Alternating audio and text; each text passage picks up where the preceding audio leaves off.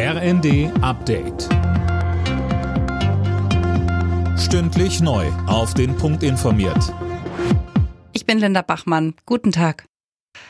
In Sachsen bleibt die Lage in Sachen Waldbrände extrem angespannt. Es regnet zwar, Tim Britztrup, das reicht aber nicht. Vom zuständigen Landratsamt heißt es, es falle nicht genug Regen, um das Brandverhalten und den Aufwand bei den Löscharbeiten zu beeinflussen.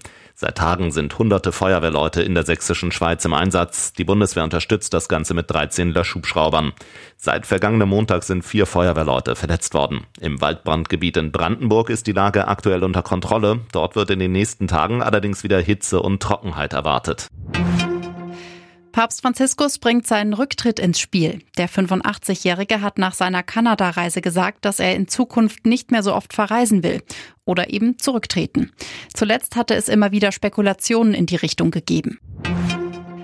Angesichts der Energiekrise sollen Hartz-IV-Empfänger einen Bonus bekommen, wenn sie Heizkosten sparen. Das hat FDP-Fraktionsvize Köhler vorgeschlagen. Mehr von Tom Husse. Derzeit sind die gestiegenen Preise für viele Menschen der wichtigste Anreiz, um Gas einzusparen, sagte Köhler dem RND.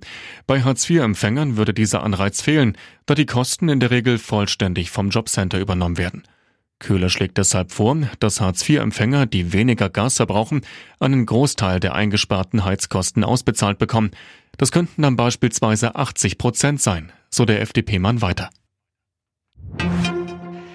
Schulschließungen sind bei künftigen Corona-Maßnahmen tabu.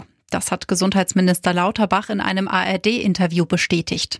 Zusammen mit Justizminister Buschmann arbeitet er gerade am neuen Infektionsschutzgesetz. Es soll ab Oktober gelten. Alle Nachrichten auf rnd.de